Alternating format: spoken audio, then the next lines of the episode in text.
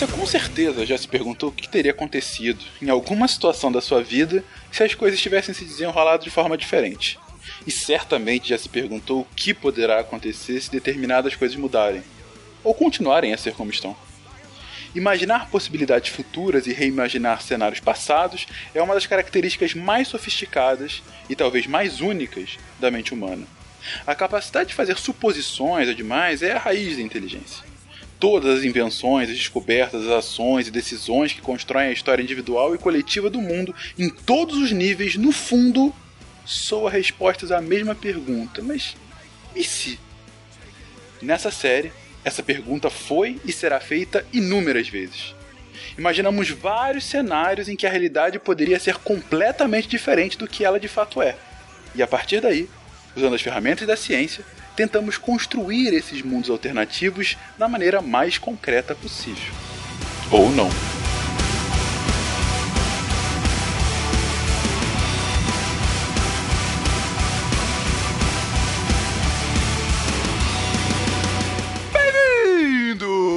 Mais um episódio do Contrafactual, o seu podcast de realidades ligeiramente alternativas. E hoje, um assunto leve, um assunto feliz estamos aqui para falar um pouquinho de uma história bem tranquila com o Matheus, professor Barbado. E como você pode ouvir, eu já estou pesteado. que horror!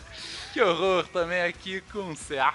Por favor, não me usem na catapulta. que Enfim, Esse negócio de usar na catapulta lembrou, lembrou de, de, um outro jogo lá, depois eu falo. É, os corpos com a peste negra arremessados das cidades como catapultas. É, exatamente. e também estamos aqui com Pena. E aí, Fencas, está pronto para uma partida de xadrez? Uma partida de xadrez? Por quê? Ah, é referência a sétimo selo, vocês viram? Puta que ah, pariu. Ah, desculpa. Eu peguei a referência. É a, eu peguei, a morte desculpa. joga xadrez, a morte. Eu sei, eu sei, eu sabia. Eu, eu peguei a referência, eu peguei a referência também, mas eu espirrei da hora, por isso que eu não falei nada. Enfim, e com referências e com peste, talvez com catapultas. Queridos, e se a peste negra simplesmente nunca tivesse existido na Europa, como é que teria sido? Vamos lá, meia hora.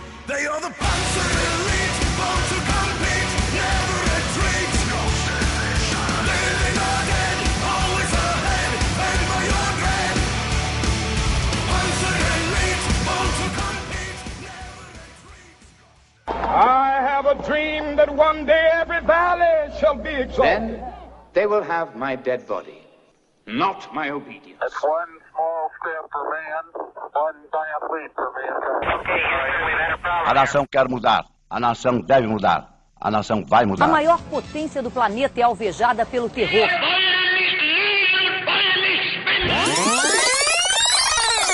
Contrafactual.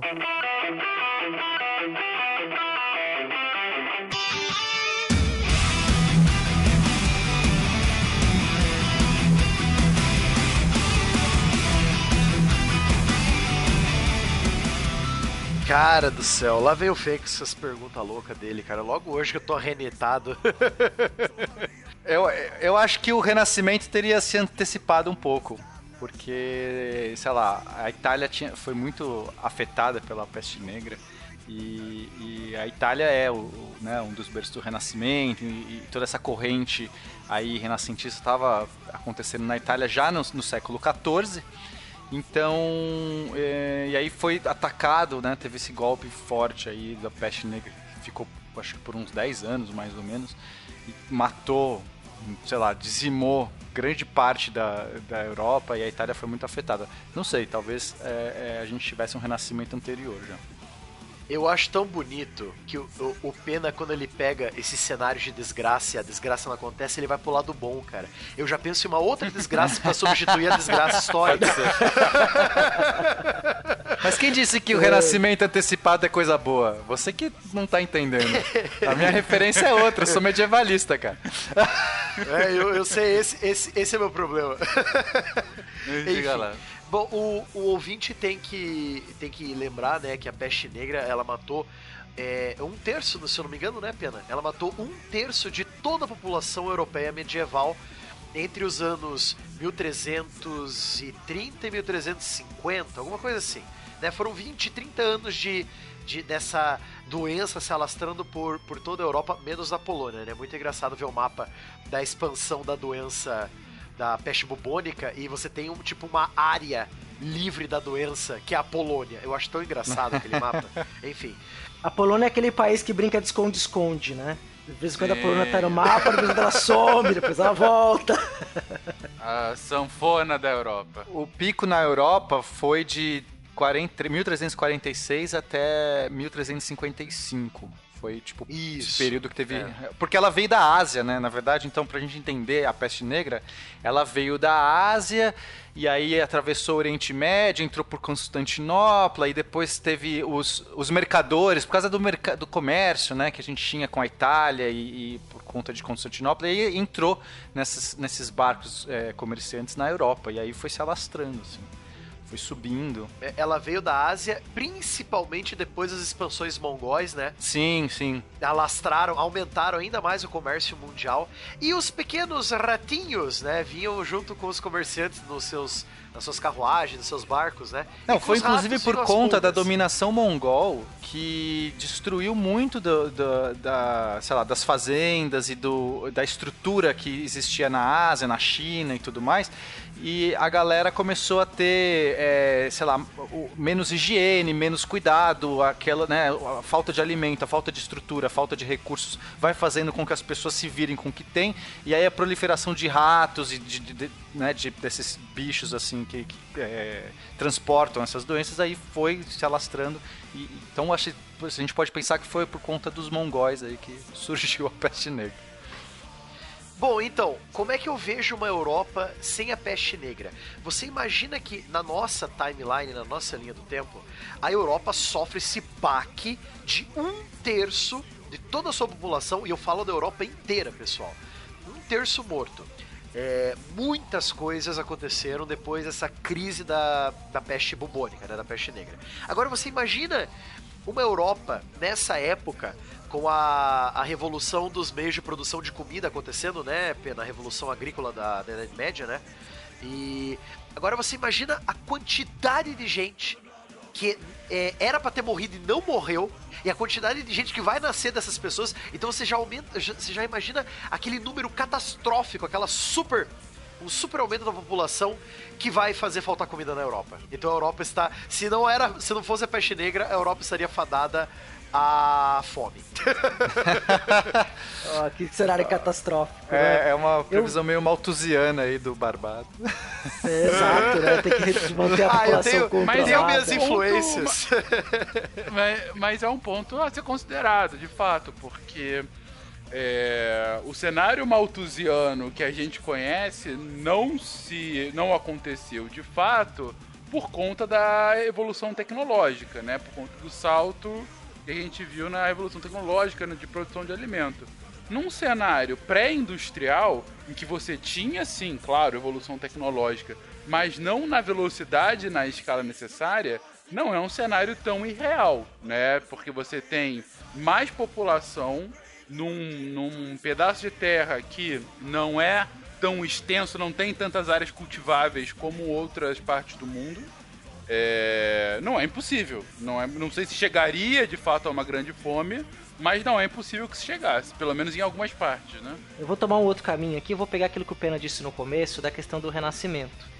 Se a gente parar para pensar que tanto Veneza quanto Gênova, já no século XIV, eram cidades italianas que se destacavam, né? tanto é que depois, até o século XVII, as cidades são muito importantes, você não tem a peste negra, você mantém esse ac- acúmulo comercial, vai crescendo essas populações. E foi o capital genovês que, por exemplo, financiou as navegações portuguesas e espanholas, que estão ali para começar. Ali no século XIV já tem as primeiras navegações. Sem essa, essa peste invadindo, a população crescendo, eu acredito que você ia ter uma intensificação desse capital das cidades italianas colocado na Península Ibérica, por exemplo, para se expandir. E nessa expansão a gente resolve um problema da superpopulação europeia, que é colônia. É, você diz iniciar as colônias mais cedo. É interessante. Faz É, É uma sentido. ideia interessante. E outra coisa que eu queria acrescentar também, essa coisa de fome. Sempre quando tem fome, o camponês perrapado vai encher o saco do senhor feudal, né? Então, você imagina que com essa grande fome assolando a Europa, com todo esse pessoal que devia ter morrido na, na peste negra e não morreu, é, imagina que esse pessoal vai reclamar muito mais. A, a taxa de camponês para nobre e soldado é muito maior do que anos anteriores, entendeu? Então o controle populacional de, de revoltas e tal vai ser mais difícil, né? Então a- os governos vão ter esse problema, a própria Igreja Católica vai ter esse problema de controlar a, a- controlar uh, os fiéis, né? São muita, muita gente reclamando ao mesmo tempo, cara. É a massa. Imaginou? Mas, massa, mas aí você tá, você tá falando, Barbada. Você tá falando que então foi quase providencial a peste negra pela Igreja Católica, é isso? Pô, com certeza, cara. Olha, eu, eu não tenho esse. Eu já não vejo dessa forma, porque, assim, é, a gente viveu uma revolução industrial na Idade Média, né? Eu gosto de usar esse termo, não sou, sou eu que falo esse termo, é o Jean Gim- Gimpel que usa ele, eu só, eu sou um- reproduzo essa, essa linha, de que no século XII, XIII, a gente teve assim, um, um surgimento absurdo de tecnologia, de é, é, o uso da energia, e tanto é que o crescimento populacional veio amparado disso. E em- embora né, muita gente, a gente pode pensar que pode gerar uma situação de fome e tudo mais, a gente não tinha grandes indícios, a gente estava vivendo um período muito bom em termos de, de clima, em termos de, de fartura. A gente ainda estava, esse período, do século XIV, met- metade do século XIV, ainda estava colhendo os benefícios tecnicamente dessa revolução industrial que tinha acontecido no século anterior, nos dois séculos anteriores. Então, assim, no meu ponto de vista, é, foi, foi o contrário. Deve ter retardado, talvez, deve ter é, sido um baque maior para o aumento, o crescimento maior populacional, o crescimento mais de, de, de recursos, de tecnologia, que poderia ter vindo se não fosse talvez esse baque. Porque a gente tem que pensar que tem muito custo associado com a peste negra também. Né? A, a- a galera teve que gastar. Imagina a quantidade de recurso para barrar aquilo, para você poder fazer esses, essas quarentenas, isolar as pessoas e, e- e as pessoas morrendo e os Não, doutores e ali. eu acho que eu acho que o animal de estimação mais popular ia ser o gato, né? Ah, verdade, tava pensando isso agora. Não ia ter o grande massacre dos gatos, não é? É, não ia ter o grande massacre dos gatos, que o gato, o, o gato era a- o bicho de estimação dos senhores feudais, né? Tá aí uma coisa interessante, né? Por que, que os senhores feudais, principalmente na França, tinham mais gatos do que os camponeses? Né, que o gato, o gato vira, o gato vira um símbolo da aristocracia na França depois, né? Porque e por que que o senhor feudal tem menos doença ou pega menos doença do que seus camponeses? Por causa do gato caçando os ratos no castelo. E, e por outro lado, os camponeses da peste negra, eles começaram, eles acreditavam que a doença quem tava passando eram os gatos. E eles começaram verdade, a matar os é gatos verdade. das cidades. E aí, porque o gato era coisa de- visto como um animal que carrega, podia Gato ser o preto, demônio gato disfarçado. preto. Cadê a, cadê a E nossa amiga os ruiva Dani? gatinhos, coitados. É. É, e tinha muito gato na região onde tinha peste, porque né, tinha rato, enfim. Na verdade, foi essa associação mesmo, assim. Parecia que eram os, os gatos que passavam. A gente não pode negar também, Pena, a gente não pode negar também que foi graças à peste negra, é, muitos padres paroquianos, o padre que fala que o povão morreu. E a Igreja Católica teve que eh, suplantar essa. eh, resolver essa falta de padres, né? Falta de oradores. Sim, sim. Fazendo. espalhando padres inexperientes por toda a Europa. Esses padres inexperientes é, que vão ser uma das desculpas de não haver uma. Uma das desculpas não. Vai ser um dos motivos para que os futuros protestantes reclamem que a Igreja Católica é, espalha mentiras, né? Porque, é, é, espalha, tipo, uma visão deturpada da Bíblia, porque a Igreja Católica, antes da, da Reforma Protestante, não tinha uma escola, não tinha um seminário para padres, né? E ela teve que suplantar esse número rapidamente. Então, Não, e, e foi no momento que mais padres eram necess- necess- necessitados, né? Porque a, gente- Nossa, a galera pedindo extremunção e não tinha padre. Inventa o padre aí pra salvar a alma desses Ah, caras, né? Tem que ter a família do. é, ah, eu vou na casa dos Robinson, morreram cinco lá hoje. Ah, chama o padre, ah, o padre morreu ontem. É, não, realmente. Mas você ia falar o que antes, Pena? É, eu ia falar que eu gost, gostei da- do caminho que o CA estava falando, porque a gente, pensando que a Itália foi muito afetada, né? A, a peste negra foi, de fato, assim, muito cruel, que foi logo ali na entrada para a Europa, de onde que ela veio. E pensando que a gente tinha o florescimento do comércio, a gente estava é, esse comércio com as Índias, comércio com a Ásia, com, com a, o Oriente Médio estava fervilhando ali. A gente estava vendo muito dinheiro entrar nessa época e esse dinheiro de fato poderia ter feito uma diferença, talvez antecipando navegações, eu gosto dessa ideia, mas talvez trazendo, é, sei lá, é, mais cultura essa cultura que vinha junto, inclusive, com o comércio, através do, dos árabes e tudo mais, provavelmente a gente teria antecipado também esse, esse processo aí de, de, sei lá, renascimento, de iluminismo que aconteceu. E quem sabe, Pena, até adiantar o término da reconquista da Península Ibérica, né? Porque nessa época a Península Ibérica não é una ainda, né? Você Ah, ainda é tem o verdade. sul, o sul é, mouro, né? O sul Sim. muçulmano. Portugal, acho que dos países da Península Ibérica, Portugal era o já mais garantido. Ele tava no formatinho já bonitinho dele, já 1320, 1330. Sim. Portugal já é o que nós conhecemos hoje, né? Ah, mas o resto ainda estava totalmente aberto, né? Se definindo. Ah, não, metade. É, é tipo, por exemplo, é, Castela e Aragão, metade deles ali, a cidade de Valência, a cidade de Córdoba, Sevilha, ainda era tudo árabe muçulmano, Sim. cara. Ah, e lembrando, inclusive, que tinha a Guerra dos 100 Anos, estava no meio da Guerra dos 100 Anos. Não, no meio não, estava no começo da Guerra dos 100 Anos, mas é, é, teve que ter uma pausa na Guerra dos 100 Anos, né, que foi entre França e Inglaterra, porque não tinha mais gente pra Justamente lutar. pela falta, pela falta de camponês pra atacar na linha de batalha. É isso aí. Costuma ser um problema numa guerra quando nenhum dos dois lados tem exército, né? Assim, é um negócio, é um pequeno probleminha de logística. Mas então, de- deixa eu entender o que, o- a linha que vocês estão chegando. Cia comentou que ah, com a ausência de um extermínio em massa, como foi a peste negra, ah, você teria acelerado o processo histórico e muito provavelmente ah, assim como o que o Pena falou da continuidade dessa revolução industrial medieval, você já teria condições para uma expansão ultramarina que só veio acontecer no nosso no nosso histórico no final do século XV início do século XVI. 1480, 1490, Isso, por aí. exatamente. Então seria, a gente nós adiantaríamos ter um, 100 anos. Vamos adiantar 100 anos disso. é, né? um século antes a gente já poderia ter as primeiras expansões ultramarinas. Além disso, o Pena comentou que ah, a pro- a- aumentaria a probabilidade de uma miscigenação cultural maior com outros povos, ah, principalmente os povos árabes, né? Tanto pela continuidade do comércio pela, por Constantinopla, como também, pelo que vocês estão colocando agora, pela reconquista, né? Não só não pela reconquista que ela já aconteceu, mas pela consolidação da, de uma península ibérica ainda meio tumultuada e ainda com um laço muito grande árabe, né? Não, eu pensei diferente, assim, né? A gente tá. Aquela ideia que a gente colocou, que o Fencas acabou de colocar, né? esse aumento de cultura, esse aumento de, de trocas. E aí eu tô pensando no seguinte: os ibéricos, então, e, também os italianos, que eram grandes navegadores do Mediterrâneo, ao invés deles irem pro sul, eles iam navegar pelo Atlântico para fazer contato com a África, eles descobrem as Canárias ali, acho que no final do século XIV. Mas se eles começassem a fazer o contrário, começassem a ir cada vez com mais força em direção ao Oriente Médio e, sobretudo, fortalece- fortalecendo Bizâncio, o Império Bizantino. Né? O Império Bizantino poderia não cair depois, né? porque você teria um reforço, um fluxo comercial ainda mais forte para direção.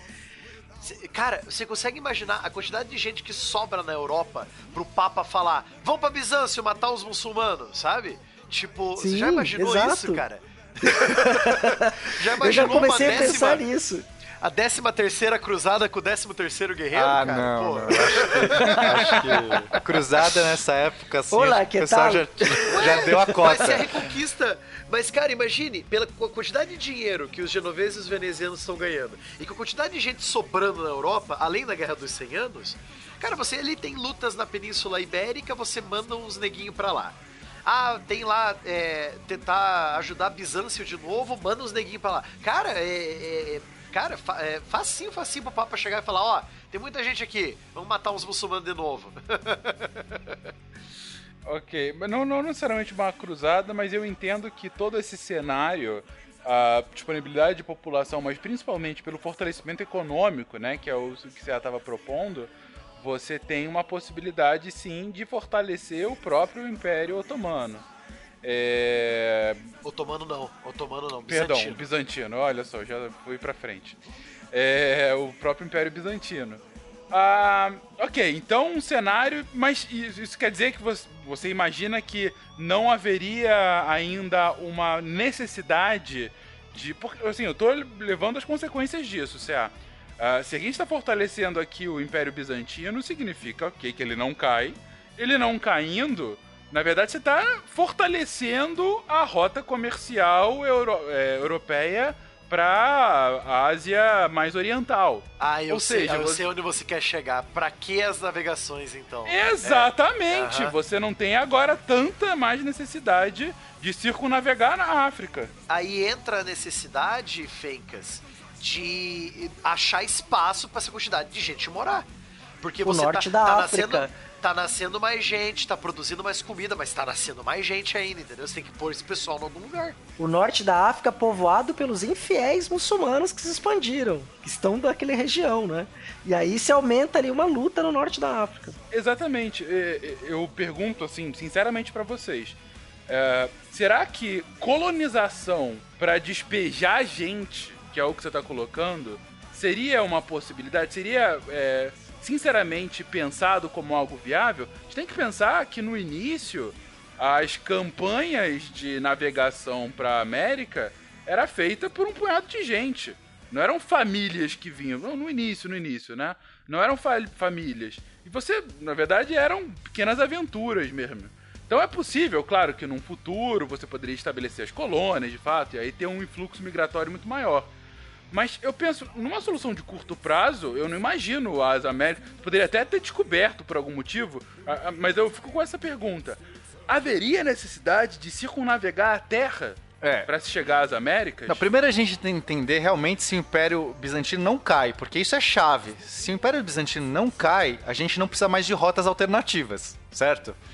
É, é, mas a acho que o primeiro ponto é, a gente conseguiria é, reestruturar o Império Bizantino, que estava já meio capenga por conta dos resquícios das outras cruzadas e tudo mais, a gente conseguiria reestruturar para eles fazerem frente à investida otomana, né? É, esse, será que essa diferença de 10 anos de peste negra faria, mudaria é, essa, essa questão de, de Constantinopla?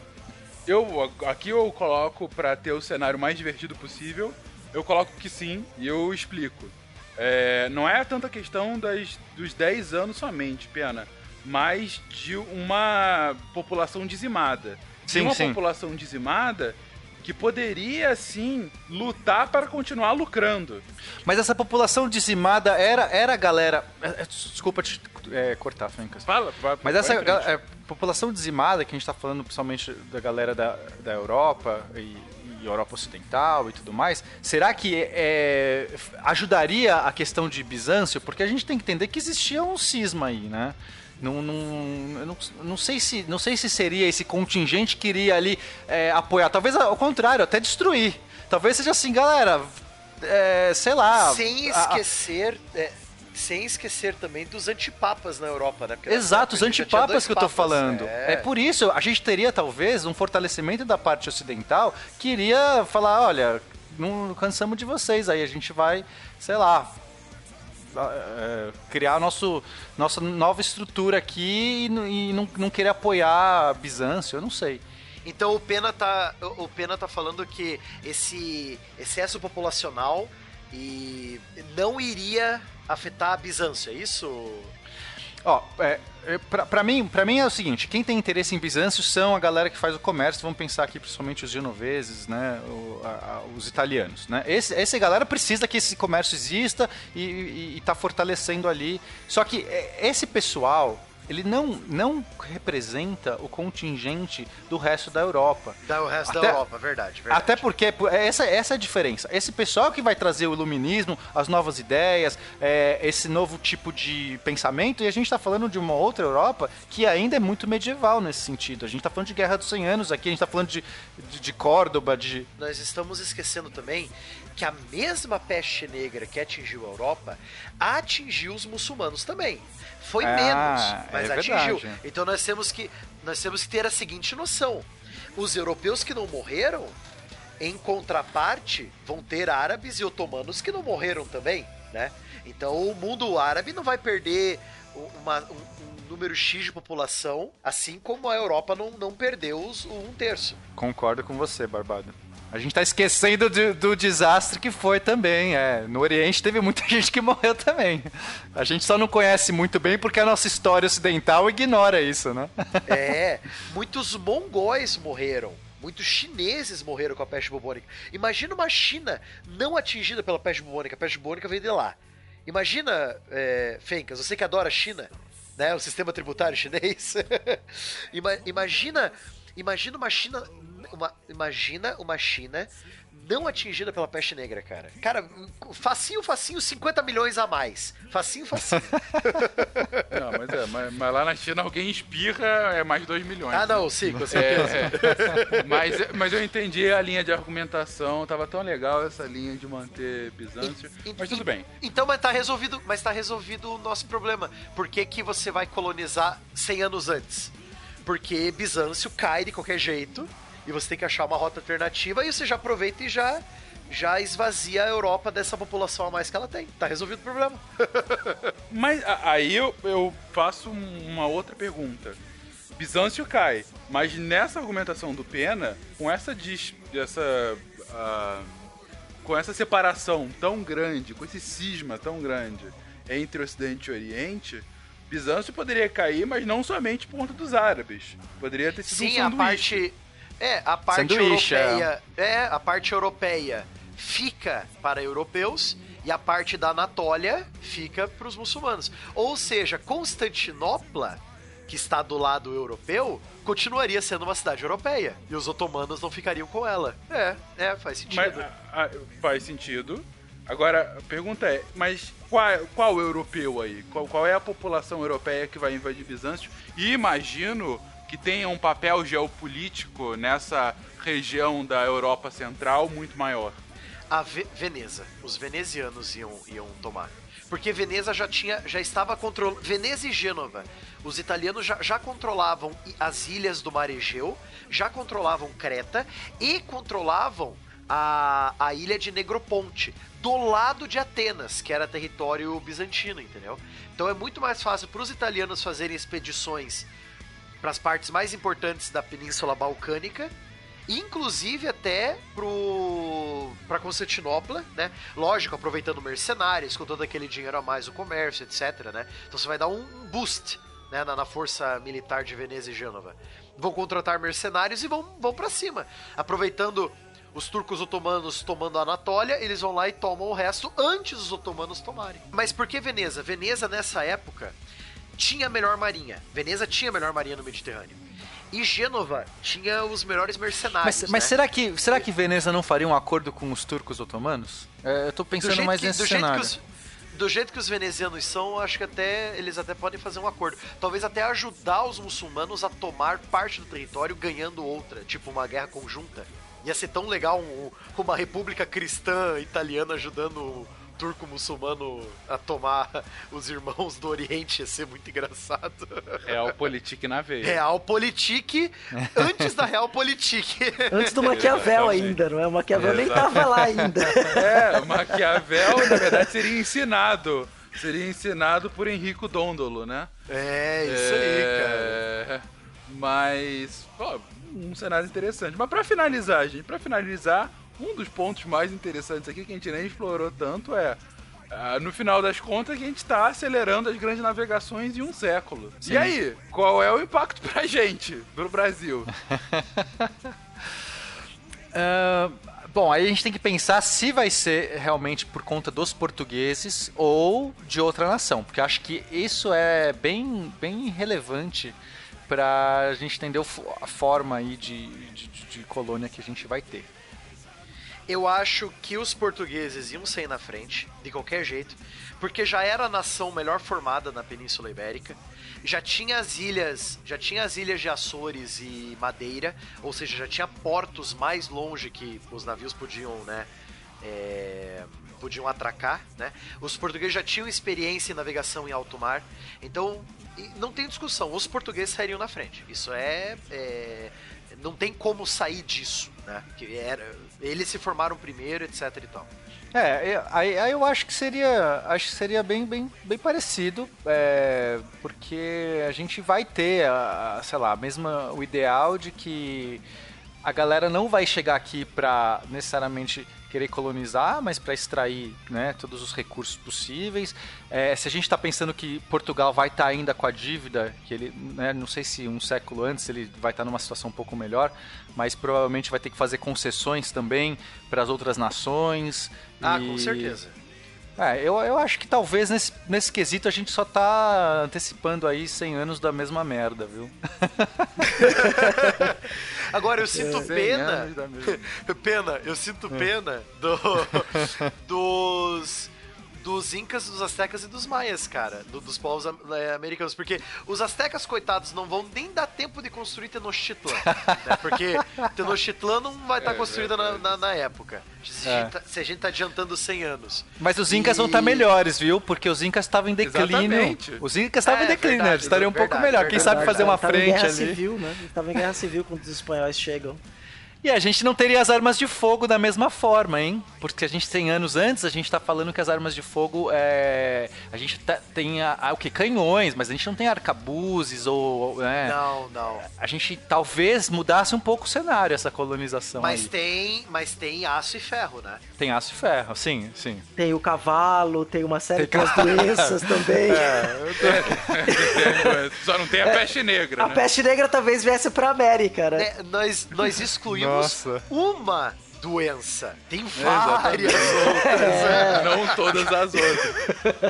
Agora eu faço um cenário pra você, ouvinte, pensar no seu contrafactual aí. O cenário é o seguinte: dado que a gente tá diminuindo um pouco o nível tecnológico de armas, né, a ter uma colonização, uma chegada europeia 100 anos antes. Dado que você tem uma população inca ainda ativa, ainda bem, bem mais forte do que estava. E dado que os espanhóis, na época, eles não estavam ainda totalmente formados. Então eles vão demorar para chegar às Américas, pelo menos os espanhóis. Talvez uma outra civilização chegue depois dos, euro- do- dos portugueses, enfim. Como é que ficaria esse cenário geopolítico indo-americano? Com incas mais fortes, espanhóis não podendo chegar aqui e só os portugueses colonizando a costa brasileira. Será que a gente teria uma América toda portuguesa? Será que os incas poderiam se unir e, expul- e tentar expulsar os portugueses e continuaria é, é, sobrevivendo como uma civilização meio resistente aqui, colonizando os Andes, enquanto os portugueses ficariam mais no litoral é, leste? Ou será que eu só tô voando aqui isso porque eu quero que seja mais divertido e eu gosto de Civilization? Enfim, querido ouvinte. tudo, tudo porque nós excluímos pulgas de ratos. Né? Exatamente. Uma pequena mudança no mundo. Deixa aí seu comentário, querido ouvinte, que você concorda, discorda, se a gente foi muito viajante, se eu quis mesmo que ficasse um cenário de Civilization, enfim. Deixe seu um comentário, deixa aí sua opinião e outras perguntas do Contrafactual. E até semana que vem. Tchau, tchau.